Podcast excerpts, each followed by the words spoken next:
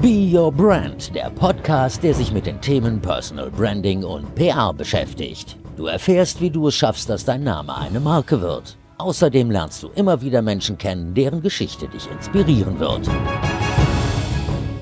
Schön, dass du dabei bist bei dieser neuen Podcast-Folge von Be Your Brand. Ich bin Verena Bender, ich bin gelernte Journalistin und Personal Branding Coach und mir geht es darum, dass du mit deiner Leidenschaft in die Sichtbarkeit kommst, sodass auch andere merken, dass du eine Expertin oder ein Experte auf deinem Gebiet bist, dass du Kundinnen und Kunden gewinnst, dass du vielleicht Aufträge bekommst, dass du einfach ja, mehr wahrgenommen wirst für das, was du wirklich kannst, für das, wofür du brennst. Und dafür gibt es in allererster Linie mein 1 zu 1 Personal Branding Coaching. Es gibt aber auch ein kostenloses E-Book. Du bekommst über Social Media jede Menge Tipps und es gibt natürlich diesen Podcast. Und hier in diesem Podcast gibt es zum einen Solo-Folgen mit Tipps und zum anderen aber ganz, ganz, ganz viele wunderbare Gäste, die den Weg in die Sichtbarkeit schon gegangen sind. Und eine Sache ist wirklich bei allen über 100 Podcast-Gästen absolut gleich. Und das ist, dass sie nicht sichtbar sein möchten, um einfach sichtbar zu sein. Also nicht für Fame oder Geld oder so, sondern dass es um einen tieferen Sinn dahinter geht. Und genau darum geht es mir auch beim Personal Branding. Also bei den Gästen ist es meistens so, dass es um eine ganz bestimmte Botschaft geht, die sie den Menschen da draußen nahebringen wollen. Und bei manchen ist es sogar eine Mission. Und genau so ist es auch bei meinem heutigen Gast. Seine Mission ist unter anderem Zugang zu sauberem Trinkwasser für alle Menschen. Und der Mann, der das fordert, ist Micha Fritz. Er hat VivaCon Aqua mitgegründet und ist für mich und auch für ganz, ganz, ganz viele da draußen das Gesicht der Marke. Auch wenn er sich niemals so bezeichnen würde. Ganz im Gegenteil, diese ganze Personal Branding Nummer ist ihm gar nicht so recht, aber sie ist auf jeden Fall Mittel zum Zweck und das weiß er auch. Und Micha geht raus für die Marke. Er beschafft über seine Kontakte Promis, die sich für die Ziele der NGO einsetzen. Also Micha ist ein super Netzwerker. Auch in Sachen Netzwerken darfst du gleich einiges mitnehmen. Micha geht's aber auch um Diversität, um Empathie, um mehr Gerechtigkeit in ganz vielen Bereichen. Und wer jetzt glaubt, das wird so ein langweiliger Business Talk hier, auf keinen Fall. Wir sprechen unter anderem über ADHS. Es geht um alte weiße Männer, die besser ganz schnell abdanken sollten. Und es kann sein, dass auch so der ein oder andere Name fällt in dem Zusammenhang, den du kennst, mit Sicherheit sogar. Wir sprechen darüber, warum man in New York keine Pizza vom Boden essen sollte. Und es geht natürlich um den Wert von Sichtbarkeit, von Personal Branding und vieles mehr. Also, viel Spaß mit Micha Fritz bei Be Your Brand. Ich habe dir ja schon gesagt, du bist nominiert worden für diesen Podcast von Andreas Weck, einem Fachjournalisten. Und oh, er ja. hat gesagt, äh, ach, Micha Fritz, das ist wirklich die Personal Brand. Und ich muss überhaupt nichts mehr zu dem sagen. Jeder kennt ja Micha Fritz. Ähm, für die eine Person, die dich jetzt noch nicht kennen sollte, wer bist du und vor allen Dingen, was ist deine größte Leidenschaft? Äh, ich, ich möchte erstmal transparent machen, dass mir das unangenehm ist. Am Ende geht es bei mir nicht um mich und es geht auch wirklich nicht um eine Personal Brand, sondern es geht um Viva Con Aqua und äh, dass alle Menschen den Zugang zu sauberem Trinkwasser haben. Und da ist Demut, glaube ich, eher de, der Wert, der mich anspricht und nicht irgendwie so ein selbstglorifiziertes Abfeiern und bla bla bla. Und trotzdem bin ich natürlich nicht ganz unreflektiert und weiß schon, dass ein paar Menschen mich kennen äh, oder irgendwie ähm, Projektionen auch haben auf mich äh, denen ich zum Teil gerecht werde, zum Teil aber auch nicht gerecht werde, weil ich bin halt auch nicht perfekt, sondern ich bin ein 40-jähriger ähm, weißer Cis-Mann, privilegiert, bis der Arzt kommt, sehr trottelig unterwegs. Ähm, Habe ich erst jetzt wieder festgestellt, als ich in New York, wo ich das erste Mal war im Rahmen von der Water Conference, die drei-Sekunden-Regel mit Pizza probiert habe und dann den krassesten Herpes seit langem äh, bekommen habe äh, über der Lippe ähm, weil ich in Down Downtown New York den Pizzaslice wieder aufgehoben habe. Sehr dumm. Ähm, genau, und ich habe das Glück gehabt durch eine lange Freundschaft mit Benny Adrian, ähm, der bei VfB Stuttgart und St. Pauli Fußball gespielt hatte und die Idee zu Viva Con Aqua hatte, ähm, Viva Con Aqua mitgründen zu dürfen oder von Anfang an dabei zu sein. Und dadurch bin ich in eine ja, Rolle oder so reingerutscht, wo dann ein Andreas, vielen Dank dafür, mich nominiert, hier zu sein. Und ähm, genau. und engagiere mich tagtäglich und das ist vielleicht auch die Leidenschaft für Menschen, die eben kein, nicht alle Privilegien mit dem goldenen Löffel bekommen haben. Ne? Ich bin im schwäbischen Bildungsbürgertum in Süddeutschland ähm, aufgewachsen, was ja Schwäbisch schon andeutet, dass es Süddeutschland ist, ähm, und habe noch nie für ein Menschenrecht kämpfen müssen. Es war einfach Bildung, wurde mir geschenkt. Ich habe im 26. Hochschulsemester mein Geschichts- und Anglistikstudium scheinfrei weggeworfen. Ja, das erst jetzt merke ich äh, die Bedeutung von, von, von Bildung nach all den Reisen auf den afrikanischen, asiatischen, südamerikanischen Kontinent, wo ich Kinder, Menschen, Jugendliche, Erwachsene getroffen habe, die nach Bildung gelächzt haben. Und, ähm, und da merke ich auch, wie vielleicht auf so einer Ebene auch leicht asozial äh, das von mir war, das einfach so wegzuwerfen. Und umso wichtiger ist ja, dass man mit Privilegien eben sehr ja, teilend umgeht dass man eben Privilegien teilt, weil es ist ein großer Unterschied, ob ich Ressourcen teile, dann sind sie weg. Also wenn ihr jetzt all euer Geld an Viva Con Aqua spendet, mache ich Applaus, dann ist aber euer Geld auch weg. Wenn ihr eure äh, Privilegien teilt, dann sind sie immer noch da. Was ist denn ähm, das Ziel von Viva Con Aqua oder anders? Viele kennen wahrscheinlich diese, diese Wasserflasche mit dem blau-weißen Etikett, Viva Con Aqua, aber ihr seid ja viel mehr als irgendwie eine Wassermarke. Ähm, ja, erzähl mal. Ähm, ich glaube, wir sind äh, all das, was Menschen brauchen, damit sie sich engagieren können.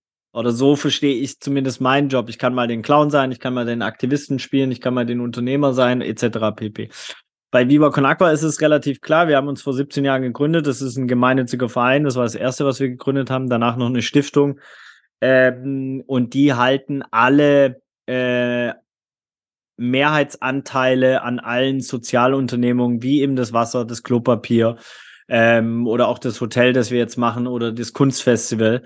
Ähm, das heißt, wir als Gründer sind festangestellt, wiederum sehr privilegierte Situation, aber uns gehört nichts an Con Aqua. Und äh, morgen kann ich weg sein und Con Aqua gibt es zum Glück noch.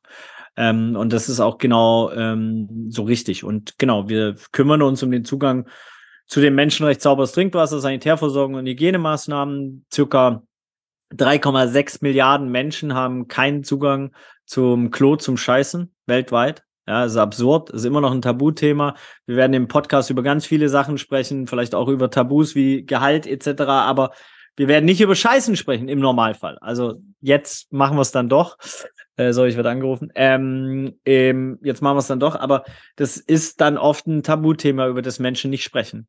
Und das führt auch dazu, dass dafür es nicht so leicht ist, Kampagnen zu machen oder es nicht so ähm, leichte Spenden zu generieren oder Förderungen zu finanzieren. Und deswegen braucht es auch, glaube ich, dis disruptive neue Modelle, wie zum Beispiel das Klopapier, wo einfach ein Massenprodukt auf den Markt gebracht wird, das dann mit den Erlösen eben Toiletten in, in aller Welt finanziert. Das andere Thema ist, 771 Millionen Menschen sind die letzten Zahlen, haben keinen Zugang zu sauberem Trinkwasser.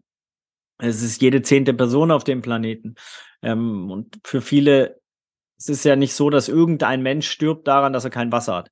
Wenn Menschen kein Wasser haben, trinken sie verunreinigtes Wasser, Seen, Flüsse, ähm, Pfützen etc. Ähm, und dadurch bekommt der menschliche Körper Diarrhoe, ähm, und an der ersten Diarrhoe stirbt man im Normalfall auch nicht. Dann ist der Körper geschwächt. Zweite Diarrhoe, dritte Diarrhoe, irgendwann kann der Körper das nicht mehr und daran sterben Menschen. So, ähm, verunreinigtes Wasser ist eines der Hauptgründe auch äh, immer noch weltweit, warum natürlich ähm, äh, Menschen krank werden. So, und. Nee, du hast jetzt gerade, während du Toiletten und Toilettenpapier und so weiter angesprochen hast, habe ich nochmal überlegt, ist jetzt eine Weile her, Anfang von Corona und so, dieses Hausstand von Toilettenpapier hat uns mit Sicherheit alle aufgeregt, aber ja, dich hat es wahrscheinlich dann ganz im Speziellen aufgeregt oder äh, war dir das egal? Was hat das mit dir gemacht, als du gesehen hast, wie die verwöhnten Deutschen sich in so einem Fall verhalten? Naja, ich will jetzt auch kein Deutsch-Bashing machen und so weiter. Ich habe aber natürlich, dadurch, dass ich ja viel im Ausland auch leben durfte ähm, und dann gesehen habe, dass die Holländer äh, ähm, äh, Marihuana, glaube ich, und irgendwas anderes hamstern, die Franzosen Kondome und Rotwein. Da habe ich dann schon so ein bisschen, hey, was ist los mit uns Deutschen? Warum äh, Klopapier? Und natürlich hat es bei uns ja auch dazu geführt, dass Goldeimer nicht mehr lieferbar war. Ähm, unser äh, Klopapier. Und das klingt immer so geil, ausverkauft, ist aber für ein Unternehmen gar nicht so geil, weil dadurch bedeutet, dass du nicht mehr liefern kannst. Das heißt, die großen Abnehmer sagen, ey, was los? Ja, und, ähm, und bestellen dann woanders. Und dann ist immer die Frage, kommen sie wieder zurück, etc. pp. Also ist jetzt nicht nur geil. Ähm, am Ende, weißt du, ist es so, wenn du in Deutschland lebst und nie reisen warst oder sehr offen durch die Welt gehst, dann ist dir nicht bewusst, dass nicht alle Menschen in diesen Bubbles leben. Äh, so, ich glaube, das ist entscheidend, dass du die Bubbles verlässt. Das ist auch der größte Luxus an meinem Job, abseits von der Sinnhaftigkeit, ist, dass ich mit Musikerinnen zusammenarbeiten darf, mit Künstlerinnen, mit Aktivistinnen. So würde ich nur mit Aktivistinnen, die sich den ganzen Tag um Genitalverstümmelung kümmern, wäre mein Leben auch nicht so geil. Muss man ja auch ehrlicherweise sagen. Es sind ja auch traurige Themen. Und meine Aufgabe ist ja auch, oder die Aufgabe von Viva Con Aqua, um zum Wir zu kommen und nicht bei mir zu bleiben als Personal Brand, weil genau das will ich ja nicht. Quasi ist aber diese Traurigkeit auch zu transformieren und zu andere, zu offerieren, dass es, dass es Sanitärversorgung von einer sehr humoristischen Seite anzugehen, damit die Leute hier ähm, sich engagieren, auf eine simple, sexy und strukturelle Art und Weise, weil wir wissen, wenn wir tief in uns reingehen, wissen wir alle, dass nicht alle Menschen den Zugang zu den Menschenrechten haben. Und damit meine ich alle, von Pressefreiheit ne, über Gleichstellung und, und so weiter. Ähm, und deswegen glaube ich, müssen wir auch als NGO oder Aktivistinnen oder so muss es einen Teil geben von uns, die, die einen sehr clowneresken Ansatz haben. Und es braucht aber auch die Radikalen wieder. Also deswegen auch eine Lanze brechen für letzte Generation. Ja, scheiße unangenehm. Ja, es muss unangenehm sein, weil sonst halten wir gar nicht an in unserem Hamsterrad, in den Strukturen, in denen wir uns tagtäglich so, wir haben gar nicht die Zeit, wir haben uns das Leben so gebaut, dass wir in Strukturen und, und äh, von Kita über Meetings, über äh, Freizeitstress bis, äh, ja, und so. Und das jetzt nur für die Eltern. Es gibt ja auch genug Menschen, die keine Eltern äh, aus diversesten Gründen sind. Und was ich, was ich sage, das ist nur meine Lebensrealität. Ich bin einfach Vollblut Papa geworden. Aber jetzt trifft dich ab. Aber was ich sagen will, ist, dass in diesen Strukturen müssen die Lösungen eingebaut sein weil der, der Mensch hat nicht die Zeit zu sagen, warte, ich halte jetzt mal kurz an, ich gehe aus dem Hamsterrad raus, ich reflektiere meinen eigenen Konsum, mein Bewusstsein, mein Handeln, mein Denken. Das ist natürlich, schaffen das ein paar Yogis und äh, whatever, Mindset und äh, ich chill auf Bali und so, ähm, wobei ich dann vielleicht schon den Flug nach Bali reflektieren könnte. Also, was ich sagen will, ist, es muss in den Strukturen drin sein, die Lösung und die wirklich zum besten aller Wesen Lösung und eben nicht, dass Reiche reicher werden und die Schere immer weiter auseinandergeht, weil das sind die momentanen Strukturen, wie wir sie gebaut haben. Egal ob es Health System ist, Ökosystem, Wirtschaftssystem, Bildungssystem etc. pp. Wie sieht denn so dein Arbeitsalltag aus? Gibt es einen ganz normalen Tag in deinem Job? Nein. Also es gibt im Normalfall, wenn ich zu Hause bin und keinen Reisetag habe, ich habe natürlich früher sehr viele Reisetage gehabt, das hat sich durch Corona verändert, durch natürlich auch zweifacher Papa jetzt, ähm, dass ich gar nicht mehr mal so und meine Frau ist äh, ebenfalls, also hat einen sehr wunderschönen, sehr anstrengenden, challenging Job. So, ähm, die macht äh, Milan Gallery, unser Kunstfestival. So, ähm, das heißt, ähm, da kann ich jetzt nicht die ganze Zeit irgendwo in der Welt rumjuxen und so dann, ja, würde ihr Leben nicht aufgehen. Ähm, das heißt, im Normalfall bringe ich die Kinder in die Kita auf acht. Äh, dann mache ich immer ein bisschen Social Media Wahnsinn, eine halbe Stunde, um den toxischen Algorithmus zu füttern, weil er will gefüttert werden. Und dann habe ich meistens Kurzzeit, um einmal durch die Mails zu rennen und zu telefonieren. Und dann von 10 bis 15.30 habe ich Calls. Ähm, da ist schon ein Denkfehler drin, weil da ist keine Mittagspause drin. Das ist echt durch Corona, seit Corona eigentlich, dass ich kaum noch Mittagspausen habe. So. Und dann äh, habe ich Family Time geblockt, bis die Kinder im Bett sind. Und dann setze ich mich nochmal an den Rechner meistens. So ist ein normaler Arbeitstag. Und also wirklich das größte Geschenk ist, dass ich es, und das musste ich aber erarbeiten und ich schaffe es natürlich nicht komplett. Ähm, aber ich habe keine Calls, keine Meetings mehr in dieser Family-Zeit. Die ist komplett so. Wenn was ganz Wichtiges ist oder WhatsApp oder so ein Scheiß, beantworte ich mal. Dann kommt aber ein hohes Schamgefühl in mir hoch muss ich ehrlicherweise sagen. Also wenn ich mit meinen Kindern rumhänge und eigentlich dann am Handy hänge, dann denke ich immer so, ey, what the fuck, ähm, was soll das jetzt? Das würde ich gerne noch das würde ich gerne noch verändern und ich glaube, da muss ich mich einfach nochmal mit dieser Sucht beschäftigen, weil am Ende ist ähm, sowohl soziale Medien äh, und dazu auch WhatsApp und Kommunikation, dieses im Hamsterrad sein und so weiter. Wenn man das natürlich über einen sehr langen Zeitraum macht, dann ist das so eine Art Sucht. Oder nicht eine Art Sucht, dann ist es eine Sucht und sich mit der sauber zu reflektieren und, äh, und, und zu beschäftigen und zu gucken, warum mache ich das eigentlich? Äh, was ist vielleicht dahinter? Was ist wirklich wichtig davon? Das ist ja auch so, weißt du, diese WhatsApp, äh, jeder, der diese Doku auf Netflix gesehen hat, weiß das ja, dass die WhatsApp ähm, wirkt, als wäre sie wichtig. Sie ist aber nicht mhm. wichtig. Aber dieses grüne Neon, also ein Gamechanger ist auf jeden Fall Handy auf schwarz-weiß stellen. Das macht schon ganz viel aus, weil es nicht dich triggert auf diese Neon Insta, Orange, äh, whatever, WhatsApp, Neongrün und so weiter, die triggert dich ja und äh, verkauft dir, es wäre eine krass relevante, wichtige Information. In Wirklichkeit ist es eine zweiminütige Sprachnachricht, wo dir dein Kumpel sagt, dass er fünf Minuten später kommt zum Meeting. Boah. So. Push-Up-Nachrichten aus. Auch das. Auch das. Wobei du bist ja schon sehr reflektiert. Also die meisten finden ja alles wichtig und nehmen alles wichtig. Und äh, wie hast du das geschafft, so reflektiert zu werden schon? Ist es wirklich tägliche Arbeit oder bist du so ein Typ? Äh, nein, ich bin auf jeden Fall richtiger äh, Trottel, wie ich schon da gesagt habe. So, ich war auch sehr unreflektiert. Ich hatte das Glück, sehr viel Coaching zu bekommen durch Vivo Conagua. Das halte ich für ein großes Geschenk, sonst wären wir auch mehrfach gegen die Wand geknallt.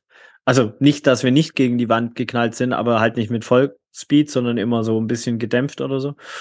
Ähm, und dann habe ich wirklich auch das Glück, einfach eine wunderbare, tolle Frau hab, zu haben, die sehr viel mir ehrlicherweise, muss man schon sagen, auf die Fresse gehauen hat. Also, also so gewaltfrei wie möglich und trotzdem einfach mir klar ähm, Dinge gefeedbackt hat, etc. Auch in Bezug auf meinen ADHS, ne, wie ist der Umgang für auch dann Personen, die quasi mit ADHS Menschen zusammenleben. Äh, das ist ja dann auch nochmal, weißt du, für mich ist ADHS ja oft gar nicht so richtig anstrengend, aber für die Menschen in meinem Umfeld halt krass. So. Ja. Das mal zu wissen und, und auch den Leuten einfach zu kontextualisieren, auch Mitarbeiterinnen, Kolleginnen zu sagen, ey, yo, ich habe ADHS, zieh deine eigenen Grenzen, ich zieh deine auf gar keinen Fall, ich habe schon Probleme, meine eigenen zu ziehen. Und natürlich durch zwei Kinder lernst du ja schon, du, dass das gewisse Formen von Grenzenstruktur also die können halt nicht nicht Mittag essen. Also weißt du, wenn ich nicht Mittag esse, dann ist passiert erstmal nichts. So, dann habe ich halt irgendwann Hunger. Äh, aber wenn meine Kinder nicht Mittag essen, dann äh, kriege ich erstens krassen Einlauf von meiner Frau und zweitens äh, äh, drehen die ja durch. Ja. Sag mal, wie würde eine Welt aussehen, wo es Viva Con Aqua nicht braucht? Also, was muss passieren auf der Welt, damit ihr sagt, so, unsere Arbeit ist getan?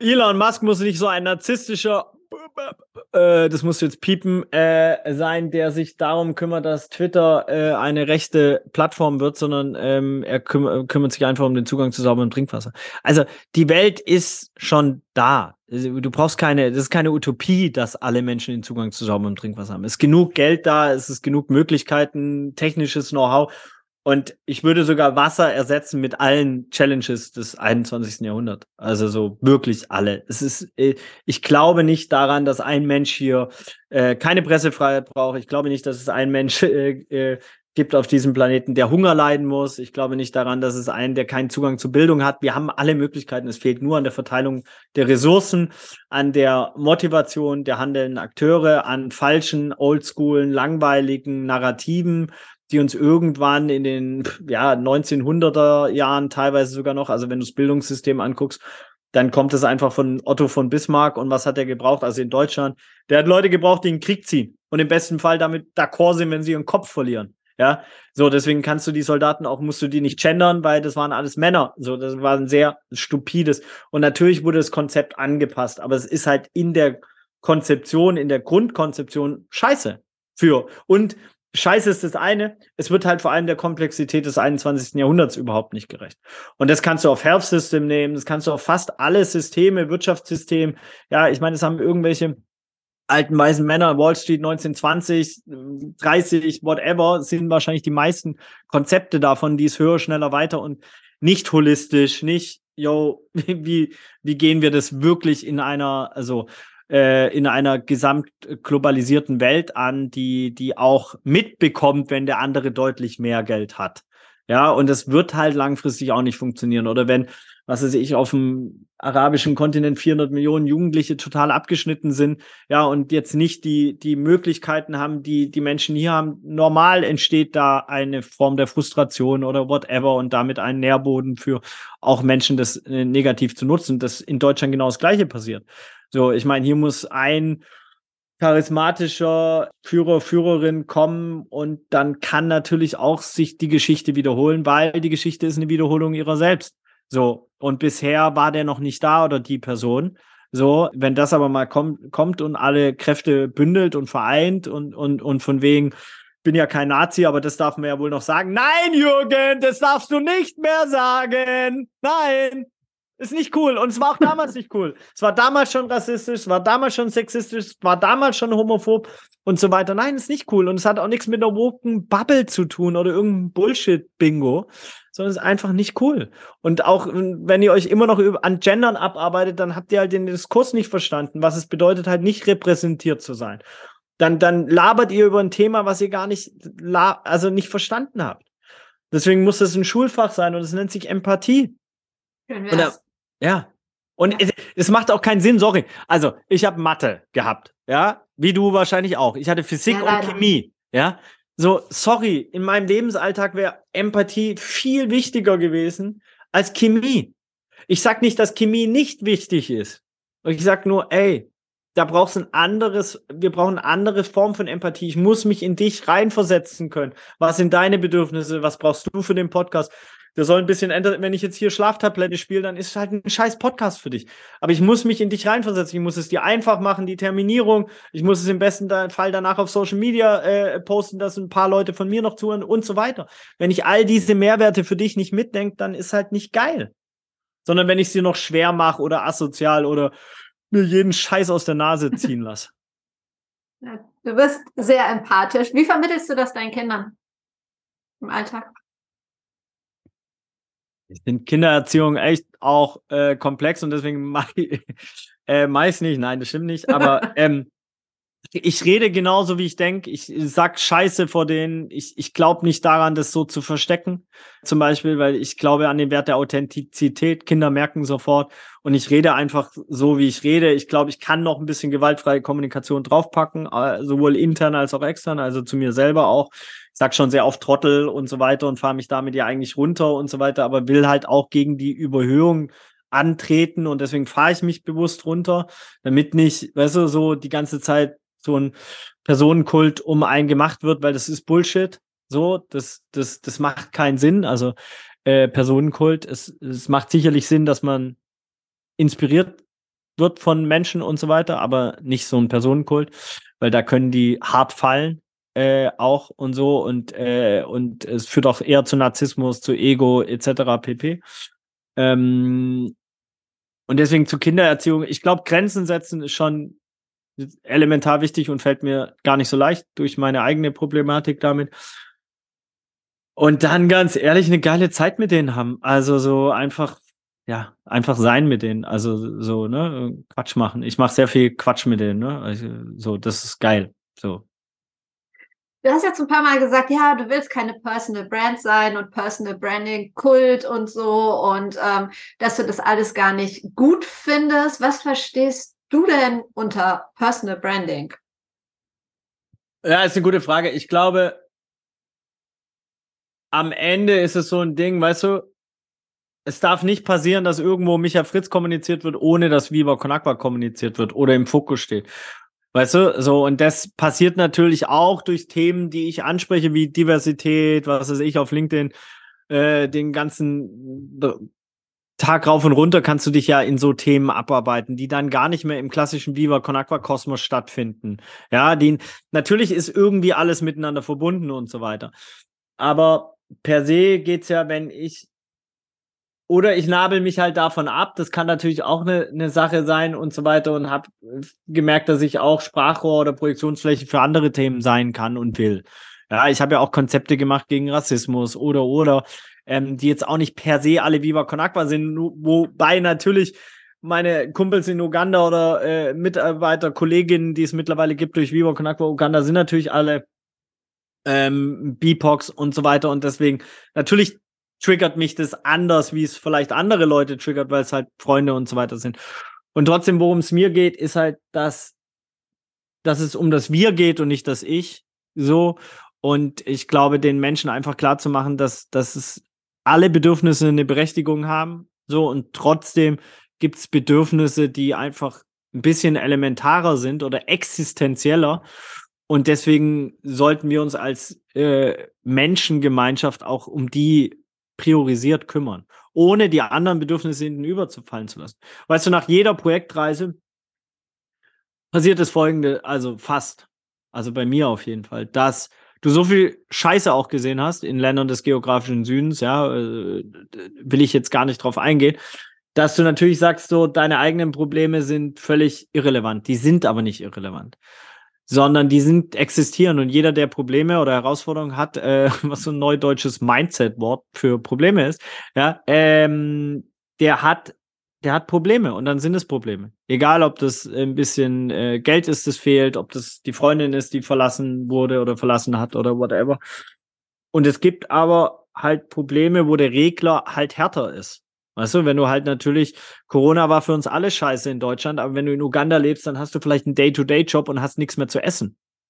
Und das ist eine andere existenzielle Bedrohung für dein Leben, als wenn du hier natürlich Homeoffice hast und deine Kinder rumrennen hast. So was scheiße anstrengend war und so weiter. Und so, glaube ich, glaube ich, ist es einfach sehr, sehr, sehr wichtig, da zu differenzieren und den Leuten niemals das Gefühl zu geben, dass ihre Probleme nicht zählen, sondern auch nur zu vermitteln, hey, und ja, du kannst sogar was machen, was dir gut tut und anderen Menschen. Weil das ist auch, was ich gelernt habe, ist ja, warum habe ich ein geiles Leben? Ich werde nicht reich mit Viva Con Aqua. Klar, ich bin, ne, habe ich schon geklärt, schwäbisches Bildungsbürgertum, ich bin quasi reich. Nur ich werde nicht reich im finanziellen Sinne. Also es gibt Menschen, die, mit denen ich zusammenarbeite, die können sich, ja, die haben eine Yacht. Ja, so, yo. Und die können sich auch noch zwei oder drei oder sieben Yachten kaufen und in der Zeit, wo sie diesen Kauf tätigen, verdienen sie das gleiche Geld nochmal.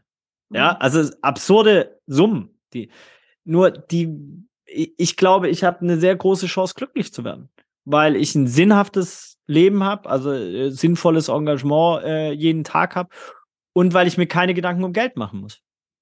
Das Geld, was ich verdiene, ist relativ die Summe, die größte Chance zur Glückseligkeit führt, weil du dir keine Sorgen um existenzielles äh, machen musst. Also du hast genug Geld, um deinen äh, Kindern äh, Spaghetti zu kaufen, sogar Pesto und Parmesan reicht's auch noch. Und wenn du unbedingt meinst, Schinken essen zu müssen, dann kannst du auch noch Schinken kaufen. Und ähm, ich habe aber auch keine Gedanken, dass ich das Geld verzocken könnte. Oder so. Also, ne? also wenn du zu viel Geld hast, machst du halt auch immer Gedanken, dass du es verlieren kannst deine eigene Sichtbarkeit. Du hast gerade gesagt, das sollte immer auf Viva Con Aqua einzahlen. Aber macht es das nicht auch, wenn du jetzt Themen wie Diversität und so weiter ansprichst, dass du da nochmal eine ganz andere Zielgruppe auf dich und am Ende auf Viva Con Aqua ziehst? Ja, klar, nur ich verliere natürlich auch Jürgen und Andreas. Okay. Also, das ist ja mit der, mit der Polarisierung von Themen in dem Fall, wo sie sehr politisch werden, sehr, sehr ähm, sehr komplex zu betrachten. Deswegen haben wir von Anfang an gesagt, wir sind so unpolitisch wie möglich, mhm. um gar nicht diese Diskussionsendlosschleifen zu haben. Du kannst dich daran ja abarbeiten. Poste irgendwas zu Gender, oh, kannst dich mhm. abarbeiten. Ja. Und da ist ja die Thematik vor allem so, dass bisher die meiste Care-Arbeit passiert ja von Leuten oder Aufklärungsarbeit von Leuten, die betroffen sind.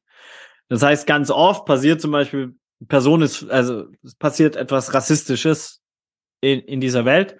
Dann ähm, gibt es zu Recht einen Aufschrei. Ähm, und dann gibt es Leute, die einfach sagen, ja, ist ja gar nicht rassistisch. Dann gibt es Leute, warum ist das rassistisch? Und dann sollen noch die Betroffenen die Aufklärungsarbeit machen und erklären, guck mal, das war aus den und den Gründen rassistisch. Was passieren muss, ist, dass weise, privilegierte Dudes wie ich, die noch nie von Rassismus betroffen waren, durch ein Coaching kann ich hier nur Props an Roger Reckless und Liebe rausgeben, der mich, der mich anderthalb Jahre nach äh, lang durch George, nach George Floyd, nach dem Mord an George Floyd eigentlich.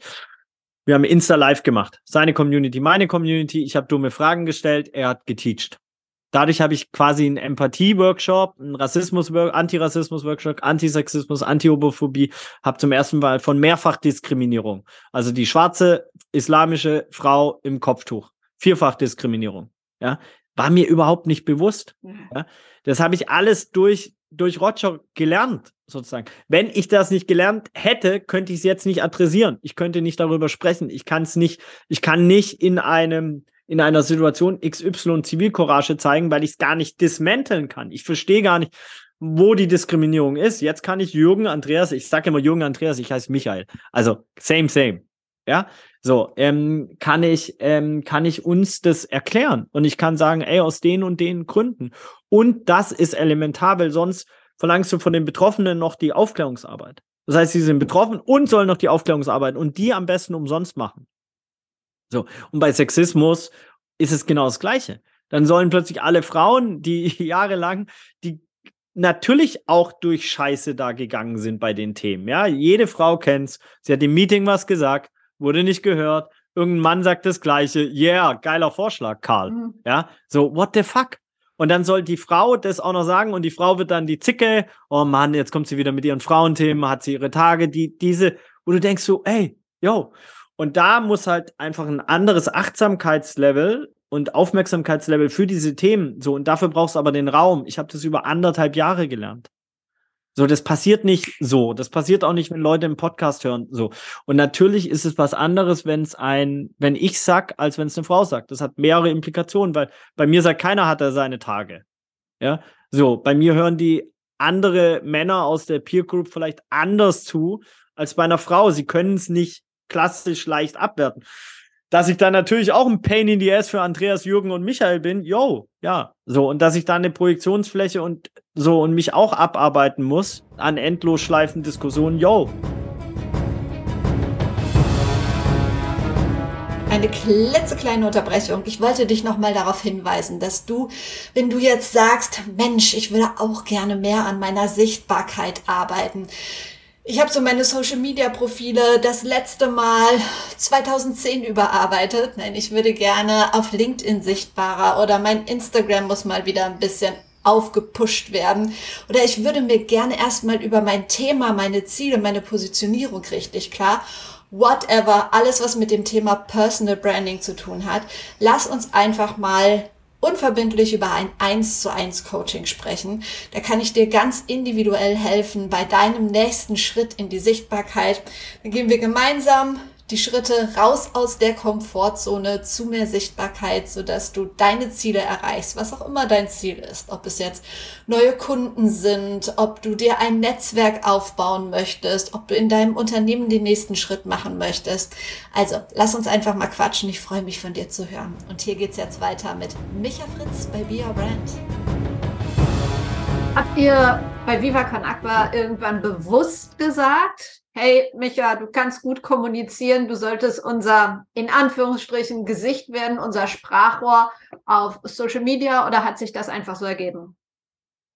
Nee, ähm, es ist, das ist ein wirklich komplexes Thema, glaube ich. Es fängt an damit, dass äh, Benjamin Rainer Adrian äh, eine unfassbar charismatische Persönlichkeit ist, die Zeit fast seines Lebens auch mit im Rampenlicht stand, weil er nämlich beim VfB Stuttgart in der Jugend Fußball gespielt hat sehr attraktiver Mann ist. Dadurch habe ich ihn auch kennengelernt, weil meine Schwester ihn relativ attraktiv fanden, äh, so an der Schule. Ähm, dadurch kenne ich ihn wirklich, seit ich zwölf bin. Ähm, und der aber auch auf dieses Rampenlicht nie so richtig Bock hatte. Also immer so ein zweischneidiges Schwert, wusste natürlich auch um den Luxus und so weiter, aber hatte da auch nie so richtig Bock drauf und so weiter.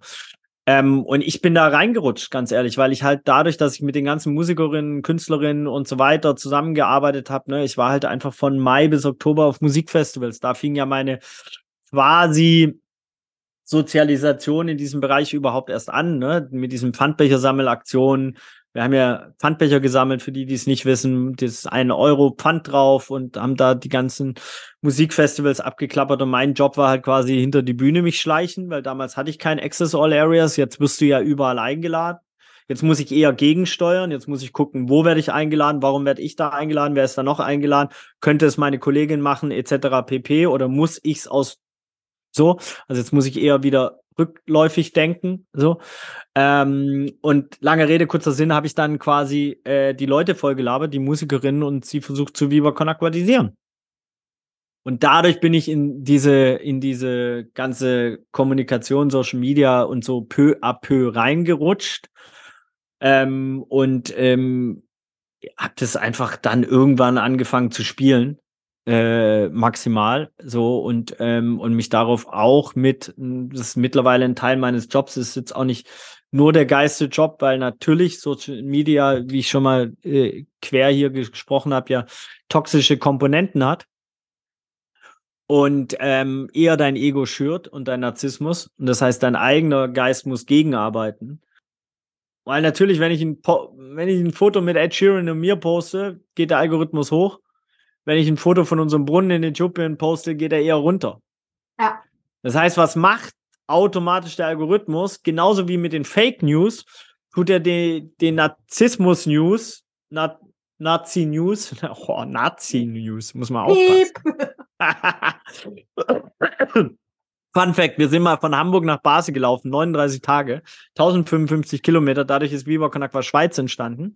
Wassermarsch hieß die Aktion 2008 zum Eröffnungsspiel der Europameisterschaft und zwischen Schweiz und Tschechien. Und da habe ich auf der Bühne dann, sind wir auf die Bühne gelaufen und da haben 12.000 Leute Nazi, Nazi gerufen. Und ich dachte, what the fuck, bis mir dann irgendein Schweizer erklärt hat, dass Nazi die Nati, die Nationalmannschaft heißt. Also Nazi, Nazi heißt quasi die Nationalmannschaft, die Abkürzung da. Das war ein unfassbarer Moment. Danach wurde ich ausgeput, weil ich auf der Bühne gesagt habe, äh, unser Schirmherr Kevin Korani war auch nicht so clever. Ja, äh, zurück zum Thema. Was war das Thema? Sorry. Das Thema war deine Sichtbarkeit.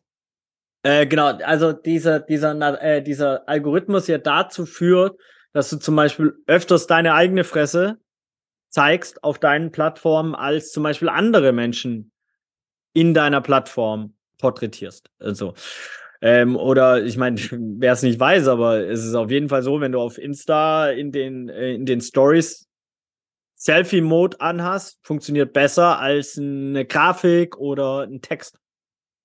So what? Was machen die Influencer? Natürlich zeigen sie ihre Fresse. Dadurch, dass sie immer wieder ihre Fresse zeigen, wird es völlig normal, etc. pp. verändert sich. Und so, deswegen ist es einfach eine toxische. Ist es? Dennoch hast du dadurch bestimmt den ein oder anderen Erfolg für Viva Con Aqua erzielt. Komplett. Und, ja, was war dein größter? Äh, ich würde eher mal so sagen, ähm, vielleicht um das einmal zu einordnen, ist mir natürlich völlig bewusst, dass Social Media für mich wie ein Messer ist. Mit dem kannst du einen Halsröhrenschnitt machen. Ich bin ja Pathologenkind und Rettungssanitäter. Also du kannst jemandem die Luftröhre aufschneiden und einen Strohhalm reinstrecken und damit das Leben retten. Ja, oder chirurgische Eingriffe oder meinen Kindern Brot machen, etc. Du kannst halt aber auch jemanden töten. So. Und ich glaube, das mhm. trifft für Social Media ganz gut zu. Es ist halt ein Tool. Dadurch sind wir, ich bin in einer Minute connected mit meinem Homie in Äthiopien, ja je, einer der geilsten Aktivisten auf der Welt oder mit, mit Francis in Uganda, etc. pp das ist natürlich ein Geschenk. Ich krieg mit, was im Iran passiert. Die ganze Iran-Revolution kannst du nicht entkoppeln von Social Media. Deswegen absolutes G Geschenk. Der größte Erfolg, ey, also äh, ich glaube, also einer der großen Erfolge von Viva Con ist, dass wir immer noch Viva Con zusammen machen als Freunde. Das ist auf jeden Fall einer der großen Erfolge. Einer der großen Erfolge von Viva Con ist sicherlich, dass circa 3,6 Millionen oder eher mehr Menschen den Zugang zu sauberem Trinkwasser haben. Und einer der eher größeren Erfolge von Vivo Con ist, dass als wir angefangen ist, gab es kaum Purpose Economy in Deutschland und soziale Unternehmertum und auch weltweit nicht so viel.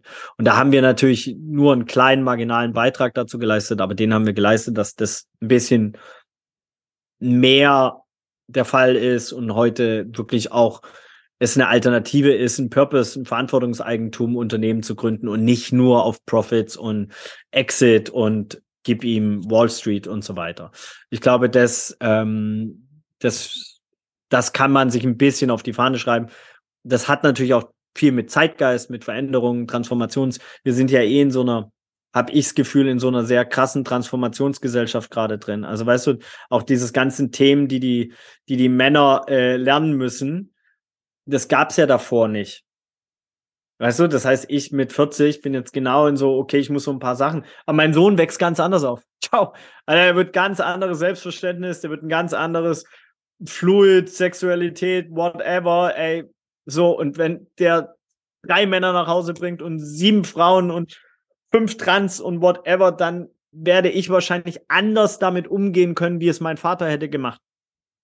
Ohne meinem Vater da einen Vor Vorwurf zu machen, weil mein Vater ist halt 42 im Krieg geboren und natürlich hatte der, der hatte gar keinen Vater, weil der mit sechs gestorben ist. So, das heißt, der hatte natürlich ganz andere so und das ist ja auch sowas. Wir sind ja alle traumatisiert vom Krieg.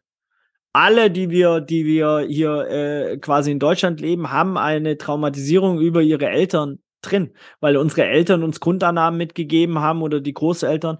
Mein Großvater war natürlich ein Nazi, der eine.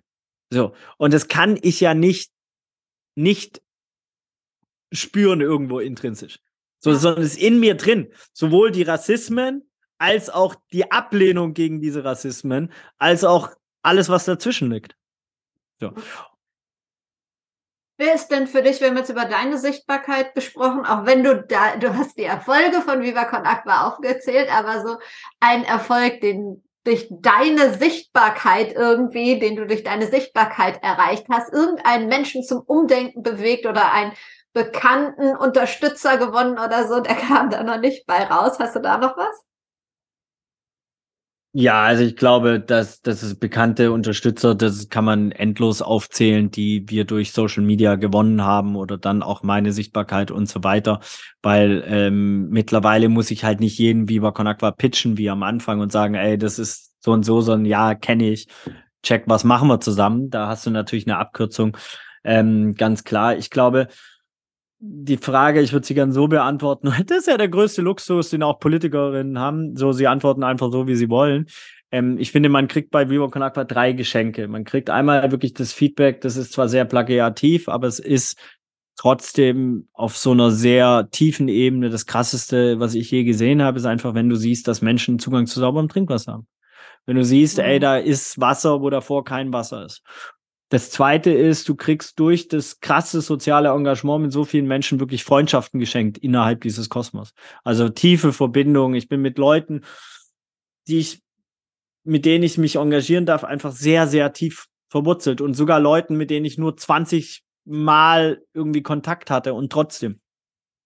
Und das dritte ist das, was du so ein bisschen dass Leute, also zum Beispiel Serkan Ehren von Stelp ist jemand, der uns immer wieder als Vorbild nennt für das, was wir äh, geleistet haben und so weiter, der eine eigene Hilfsorganisation gegründet hat, da in Stuttgart, wo, wo äh, ganz anderen Ansatz und so weiter und elementar wichtig, weil er halt direkt in die Krisengebiete geht.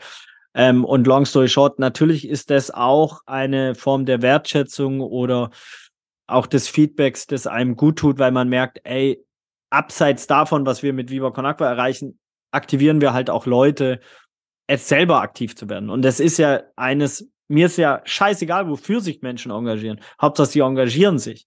Ja, und engagieren impliziert für mich immer etwas Positives, Bejahendes, Empowerndes, äh, etc.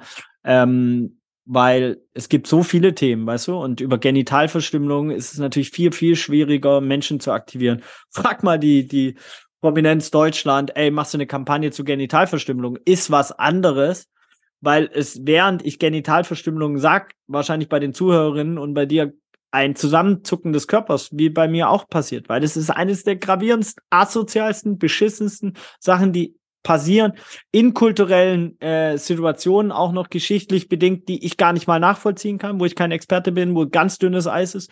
So, ähm, und, und da ist es natürlich ganz krass schwierig, Menschen zu aktivieren.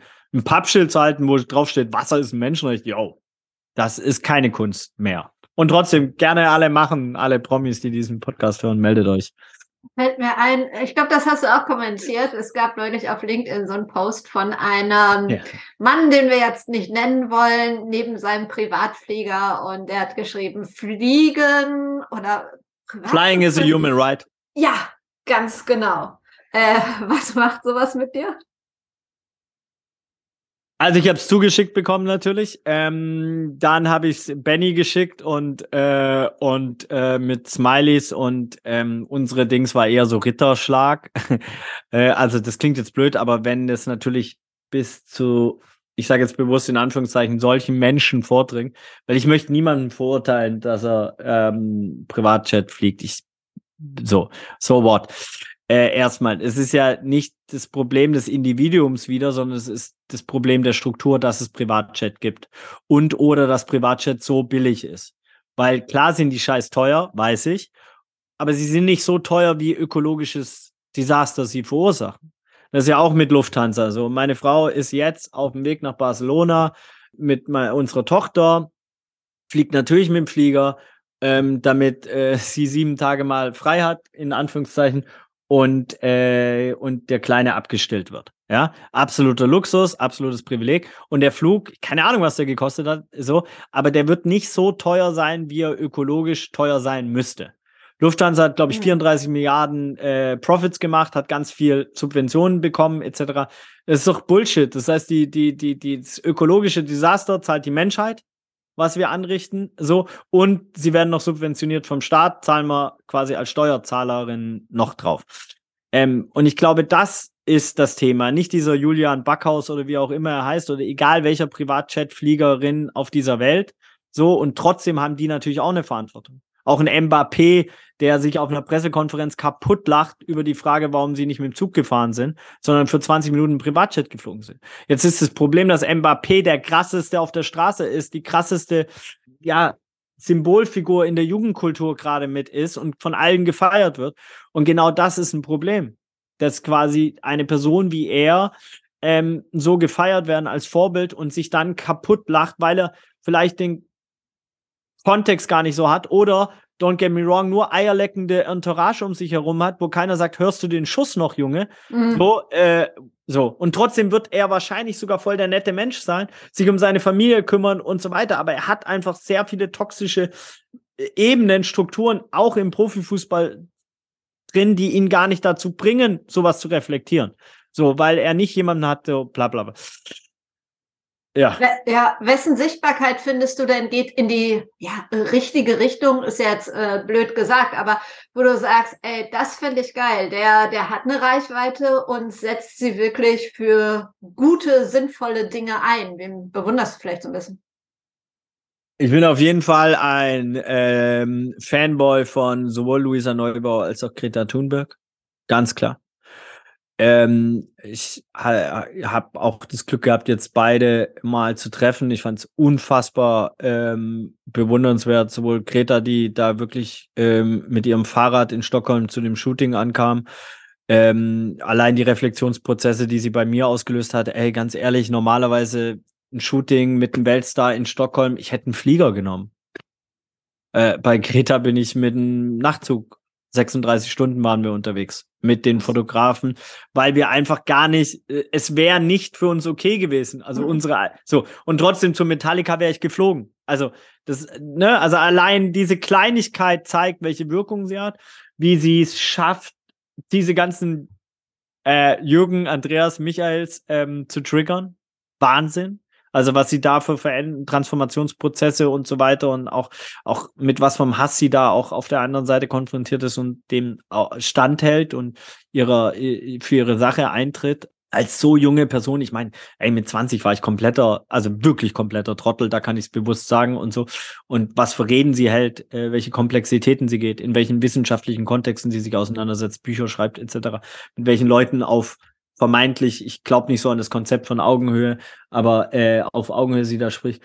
Und auch Luisa Neubauer, ich habe die ja persönlich jetzt mehrfach kennenlernen dürfen, zusammenarbeiten dürfen. Ähm, ich finde allein schon das Female Leadership unfassbar, das in dieser Fridays for Future Bewegung steckt. Ne? Also so, wir kommen einfach, wir kommen auf den Profi Profifußball. Benny war, wir waren vier, fünf, sechs, gut, elf Gründerinnen, äh, da waren dann drei Frauen dabei, aber wir waren als Jungs schon sehr stilprägend und so weiter und, und das ist einfach eine ganz andere Führungskultur, die da in Fridays for Future ähm, herrscht und ähm, die finde ich sehr bewundernswert. So, deswegen bin ich auch, würde ich auch niemals Annalena Baerbock als Unfall äh, bezeichnen, sondern würde eher eine, eine Lanze für feministische Außenpolitik ähm, treffen. Ich glaube ja auch, wenn du dir sowas anguckst wie ähm, den ähm, Friedensnobelpreisträger äh, Professor Mohamed Yunus, der alle Mikrokredite an, an Frauen äh, vergeben hat. Das hat er aus einem Grund gemacht, weil natürlich Frauen auch in ihrer Caring-Funktion als Mutter dann eher einen Familien- und damit einen zum Besten aller Wesen Blick haben als Männer. So. Und den kriegen wir Männer sicherlich auch über die Jahre noch reingeprügelt. Ähm, das dauert aber so. Ähm, und deswegen, das ist auch ganz wichtig zu sagen, Frauen sind nicht die besseren Menschen, auf gar keinen Fall. Es, es hat nur ähm, einfach ich glaube eben an diese vielseitig, also an die, an das Potenzial der Diversität in allen Belangen. So, was Perspektiven angeht, was Denkstrukturen angeht, was, was, was äh, Kommunikation angeht, äh, und so. Und wenn wir das schaffen, da äh, eine Ausgeglichenheit hinzubekommen, und da meine ich jetzt wirklich alle marginalisierten Gruppen, da geht es auch nicht nur um Frau und Mann, da geht es um alles, was dazwischen liegt, ähm, oder, oder links und rechts davon oder oben, unten und wie auch immer, weil da, da stecken ja sonst auch wieder Wertungen. Ne? Links, rechts ist das eine und dazwischen ist ja nicht so, sondern es ist ja, das verändert sich alles ko komplett. Ja, und das ist auch das wieder, was ich meine mit dieser Transformationsgeneration dass ey, in zehn Jahren wird es ganz anders aussehen. Da wird es ganz selbstverständlich integriert sein äh, bei den jungen Leuten. Ähm, und das ist auch da, wo meine Hoffnung liegt. Ich habe noch drei kurze, knackige Abschlussfragen. Unsere Zeit ist verflogen, krass. Ähm, Gibt es in deinem Leben ein ganz bestimmtes Role Model? Wenn ja, wer ist das? Äh, ganz viele, glaube ich. Also mir ist eingefallen, wirklich meine Frau, mein äh, Sohn, äh, Benny, der Dalai Lama nicht mehr, nachdem er Suck My Tongue gesagt hat. Ja, das ist auch immer das Problem. Ich glaube, wir Männer haben so eine dumme Halbwertszeit. Irgendwann sagen wir einfach richtig, also irgendwann gib uns keine Bühnen mehr, glaube ich. Also so. Ich weiß nicht, ob ich Ey, so viele, weißt du, auch dann so ein Dieter Hallervorden, ey, und der hat oh auch Gott, Schild ja. gehalten. Ja, der dann irgendwann so zu gendern, wo du denkst so, ey, warum? Das hast du gar nicht nötig. Du hast so eine geile Karriere hingelegt. Du hast so viel geile Sachen gemacht, so viele Leute zum Lachen, Inspiration, Begeisterung. Ab gewissem, also vielleicht könnte das eine Möglichkeit, einfach ab gewissem Alter, so wie mein Vater sollte eigentlich auch nicht mehr Auto fahren.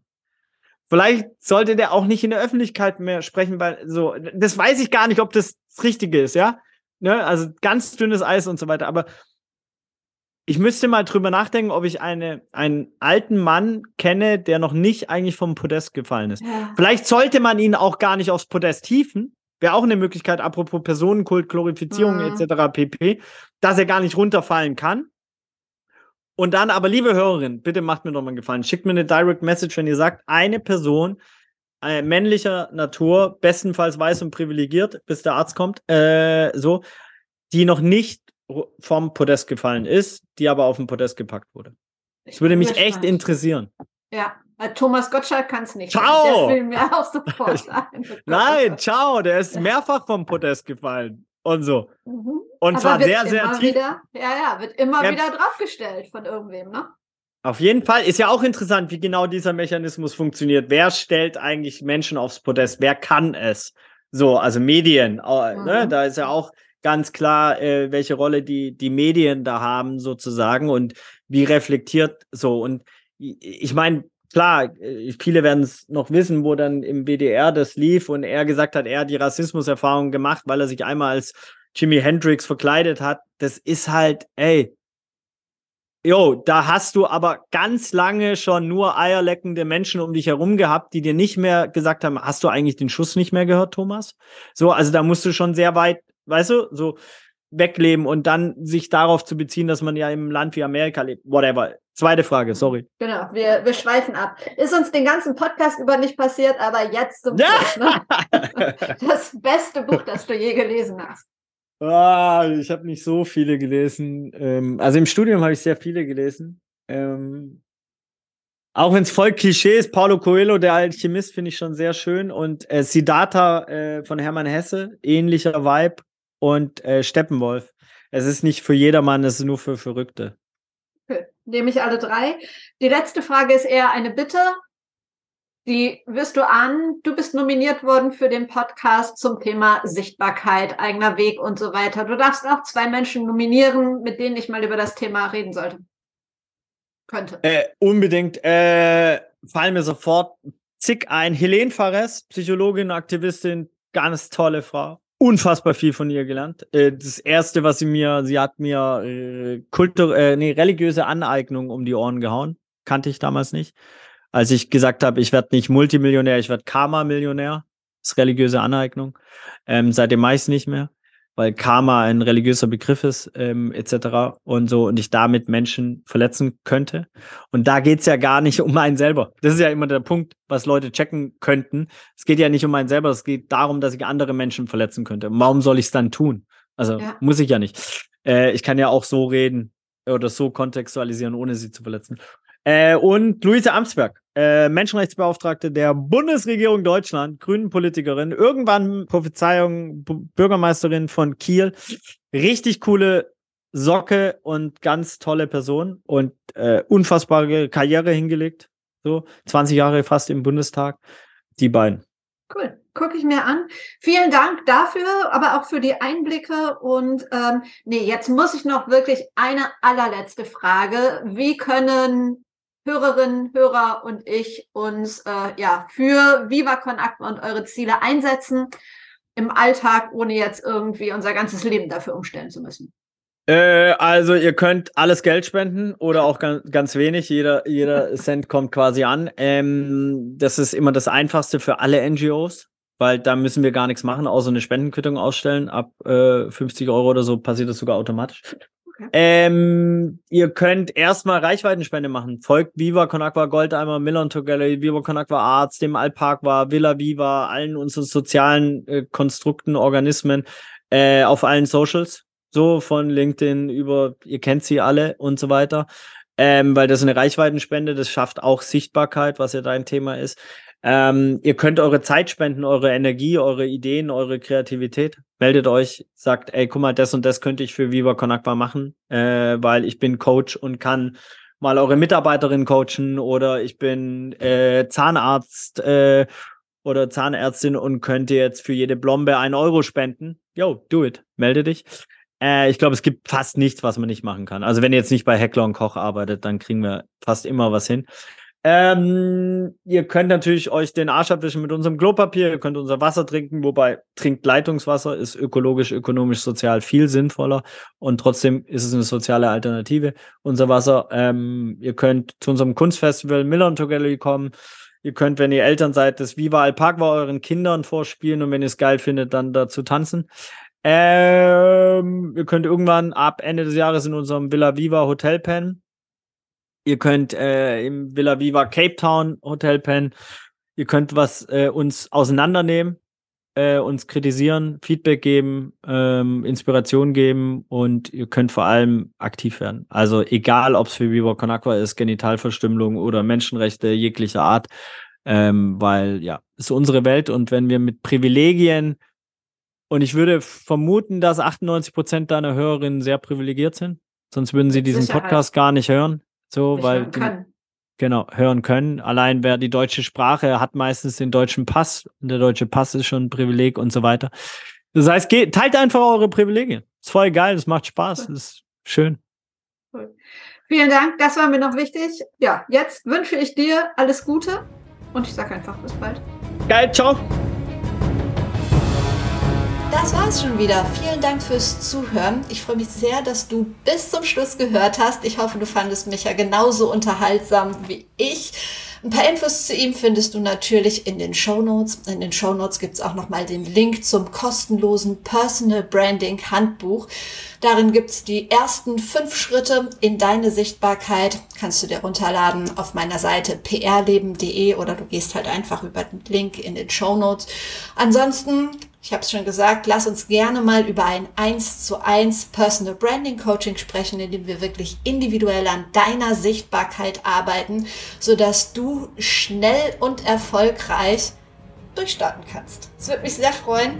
Ansonsten wünsche ich dir jetzt noch einen wunderschönen Tag. Wir hören uns wieder am Donnerstag. Bis dahin, trau dich rauszugehen. Ich glaube an dich.